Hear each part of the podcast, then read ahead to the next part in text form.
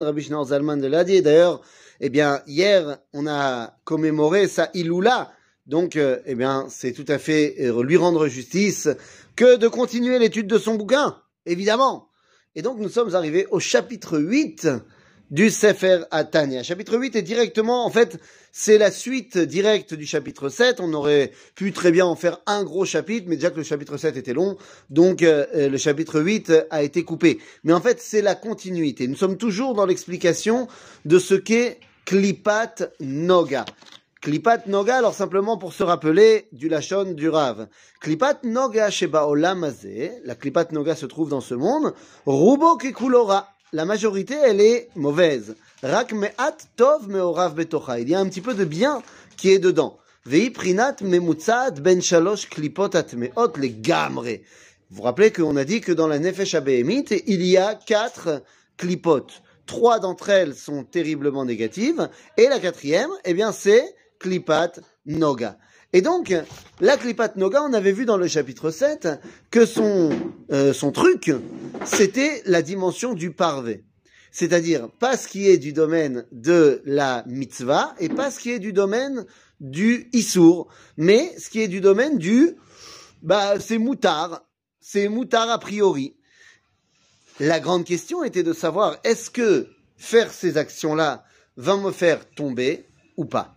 Et donc, si on a vu dans le chapitre 7 la dimension qui pouvait nous faire tomber, eh bien, Klipat Noga peut aussi avoir une dimension de montée vers la Kedusha. Je voudrais qu'on s'arrête deux secondes sur les dimensions, sur les mots Moutar ve Assour. Moutar, ça veut dire les attir, ça veut dire libérer. Les attir kesher, c'est ouvrir un nœud. C'est-à-dire que quand on parle de quelque chose de moutard, c'est que c'est quelque chose qui me libère dans ma relation avec Dieu. Alors que assour, assour, ça veut dire attaché, lié, ligoté. Quand je fais quelque chose de assour, ça m'attache aux trois clipotes méotes qu'on avait évoquées dans le chapitre 6. Et donc, en fait, quand je fais quelque chose qui vient de klipat anoga, c'est-à-dire qui est du domaine du moutard, eh bien, soit ça me rend lié au clipot atmeot parce que on a dit euh, je vais manger euh, m'empiffrer parce que euh, stam j'ai envie de m'empiffrer. Résultat des courses eh ben je vais rater mincha parce que je me serais endormi à cause de, de, mon empiffrement. Ou alors je sais pas moi j'ai été jouer au foot j'ai fait un tournoi jusqu'à 2 heures du matin et résultat des courses bah je me lève pas le lendemain pour aller à la tfila ou alors pour faire d'autres choses parce que je suis trop fatigué c'est pas interdit a priori d'avoir été participé à ce tournoi, mais ça m'amène à faire quelque chose qui va être du domaine du assour. Ou alors, je fais quelque chose de moutard, je bois un café le matin, ou alors je fais une séouda, mais c'est pas parce que je suis simplement quelqu'un qui a envie de me faire péter le ventre, mais c'est parce que je me sens un petit peu affaibli et j'ai envie, eh bien, de m'élever maintenant avec des forces physiques pour pouvoir eh bien, m'attacher à des forces beaucoup plus grandes. Et donc, je vais manger maintenant. Mais c'est ça qui va me donner la force de faire un chiour après, d'aller étudier, d'aller faire des mitzvot. Je vais boire un café ce matin parce que c'est ça qui va me réveiller encore plus, que je puisse être encore plus actif dans ce monde. En d'autres termes, Klipat Noga, c'est faire toutes ces choses qui sont pas obligatoires, mais qui peuvent me rapprocher de la Kedusha. Et à ce moment-là, une fois que j'ai compris ça, alors toutes les actions que je fais qui ne sont pas du domaine de la mitzvah, où je fais pas une bracha avant, eh bien en fait, je les reconnecte à la Kedusha. Je vais faire un match de foot.